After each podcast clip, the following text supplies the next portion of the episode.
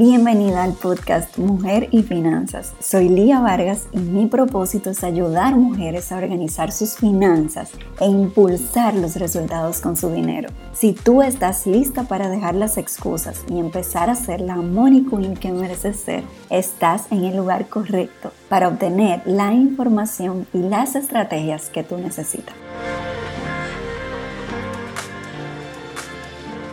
Hola, hola. Qué lindo estar contigo en este nuevo episodio y en el día de hoy vamos a tratar un tema muy, muy importante que es el presupuesto basado en valores. Y te preguntarás, pero qué, ¿en qué consiste eso y, en, y qué tiene que ver los valores con mis finanzas? Entonces yo te voy a explicar por qué te quiero tratar este tema antes que nada. Una pregunta muy común que me llega es, cómo puedo reducir mis gastos. Entonces, sabemos ya la importancia de, de, identificar en tu presupuesto qué es una necesidad y qué es un deseo, ¿verdad? Necesidades son esos gastos que no puedes eh, evitar porque son parte de las cosas esenciales que necesitas para vivir. Entonces, fuera de eso ya están los deseos. Eso es muy importante identificarlo. Pero dentro de los deseos, ¿cómo yo puedo priorizar? O sea, para yo poder reducir el gasto en deseos, ¿cómo yo puedo priorizar? Y el problema muchas veces es que estamos sujetos a tanta influencia externa y muchas veces inclusive nos comparamos, o sea, si somos madres, comparamos el cumpleaños que hace eh, otra madre, la ropa que usa otro niño, el, colegio donde va eh, un amiguito. Entonces, ¿Qué pasa con eso? Que eso pasa en muchas áreas de nuestra vida. O sea, por ejemplo, eh, estamos sujetos a influencers, eh, temas de moda, temas de maquillaje, temas de productos de belleza, eh, en fin, es un bombardeo de necesidades que el marketing quiere provocar en nosotros, que realmente no lo son, realmente son deseos. Y en los deseos no hay nada malo. Inclusive, soy muy partidaria que tu presupuesto sea un presupuesto equilibrado, donde tú apartes algo para cosas que te gustan, porque eh, de eso se trata la vida, o sea, de primero cubrir lo que necesitamos, pero también del disfrute. Entonces eso es muy importante, pero definitivamente lo ideal es que el gasto no se exceda de lo que nosotros eh, queremos para permitirnos lograr otras cosas que también son importantes para nosotros y son más grandes. Y para eso tenemos que ahorrar. Entonces, ¿cómo yo puedo reducir el gasto en deseos? El presupuesto basado en valores, en lo que consiste es en que tu presupuesto refleje las cosas que realmente son importantes para ti. ¿Y cómo tú identificas eso? Yo te recomiendo que tú hagas una lista de los valores importantes para ti. Por ejemplo, tengo una clienta que me decía que, su, que un valor importante para ella era la familia. Y precisamente cuando vimos sus gastos, ella estaba gastando mucho en reuniones familiares donde brindaba comidas especiales, en invitar a su familia de fin de semana a un lugar bonito. En fin, había muchos gastos relacionados con esto que efectivamente era un valor para ella. O sea que luego que tú tengas esos valores claros y tú tengas eh, esos te recomiendo que cinco valores súper claros, organízalos en orden de prioridad.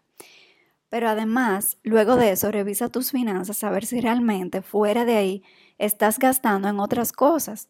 Quizá la moda no es imprescindible para ti, no es de tus valores fundamentales, pero quizá estás gastando mucho en ropa que estás guardando en el closet y ni siquiera la estás usando.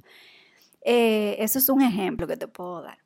Pero luego que tienes eso claro, entonces toca ver qué tanto estás gastando las cosas que tú valoras, porque a veces hay alternativas menos costosas que cubren esa necesidad eh, de esas cosas importantes para nosotros o cosas que cuestan menos.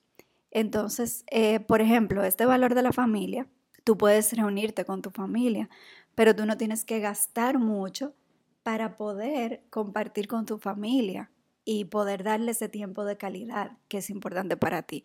¿Qué tú puedes hacer?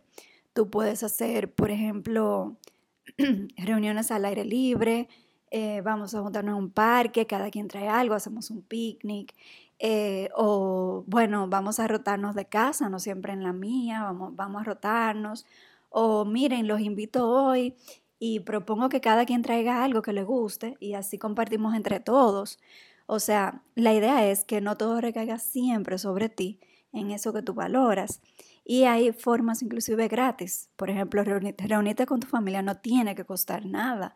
O sea, con hacer un café rico, colar un café fresco, ya eso es un momento agradable en familia si les gusta el café. En fin, no necesariamente tenemos que gastar mucho en esas cosas que valoramos. La idea es hacer un equilibrio en tus finanzas. Y conociendo eso, tú puedes reducir bastante tus gastos. Entonces, vamos a resumir un poquito. Primero que nada, identificar cuáles son tus valores fundamentales, esas cosas importantes para ti realmente. De esos, elige cinco que son los más importantes y organízalos en orden de prioridad. Luego de ahí, mira tus finanzas a ver si tus finanzas reflejan eso que tú valoras. Por ejemplo, si es educación, pero estás gastando muchísimo en viajes, y eso no, es, no está dentro de tus valores fundamentales, entonces toca revisar tus finanzas y alinearlas a ti.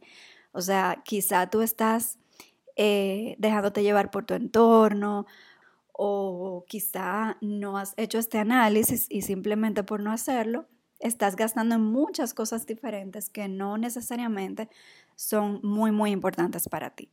Luego que tú tengas esta claridad, entonces toca ver de dónde yo puedo reducir en cosas que realmente no me aportan tanto.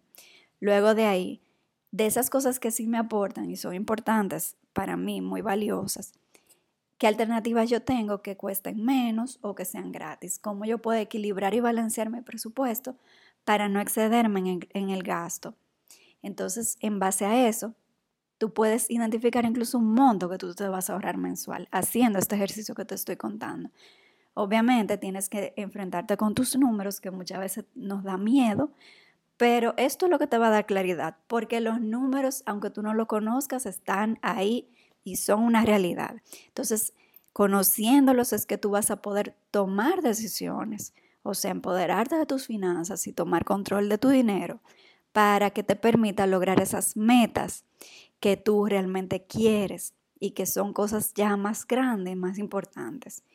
Y si tú tienes dudas sobre metas, ve al episodio número, ya lo busco, eh, ve al episodio número 8, donde te hablo de cómo fijar tu meta y ahí puedes ver qué características tiene que tener una meta eh, para que sea una dirección para ti en tus finanzas, ¿verdad? Porque no es ahorrar por ahorrar, se trata de tener metas importantes e ir logrando cosas en tu vida, y logrando sueños. Los sueños no necesariamente tienen que vivir solamente en tu mente. Al tomar acción, empoderarte de tus finanzas, tú puedes lograr esas cosas que, que tú anhelas y que viven en tu mente eh, como si fueran inalcanzables. O sea, tú puedes hoy empezar a hacer cambios que te direccionen a eso que tú quieres lograr o a esas cosas que tú quieres lograr. Una decisión a la vez un pequeño cambio a la vez. Espero que este episodio sea muy positivo para ti y bueno, me oyes ronca porque eh, si me siguen en Instagram sabes que estaba un poquito enferma, pero ya estamos muchísimo mejor, gracias a Dios. Y he querido traer esta entrega para ustedes porque para mí este tema es fundamental en el tema de reducir gastos, pero sobre todo de alinear nuestras finanzas a nosotras mismas, a nuestros valores, a nuestra esencia. Así que yo encantada de compartir este episodio contigo.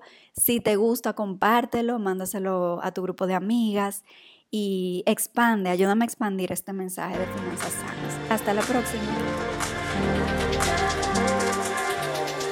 Gracias por escucharme. Mi misión es impactar la mayor cantidad de mujeres que sea posible. Y si este episodio te ayudó de alguna manera, puedes ayudarme a lograrlo con solo publicar un pantallazo del podcast en tus redes sociales. Si necesitas más apoyo, te invito a seguirme en Instagram como arroba mujerfinanzas. Te espero.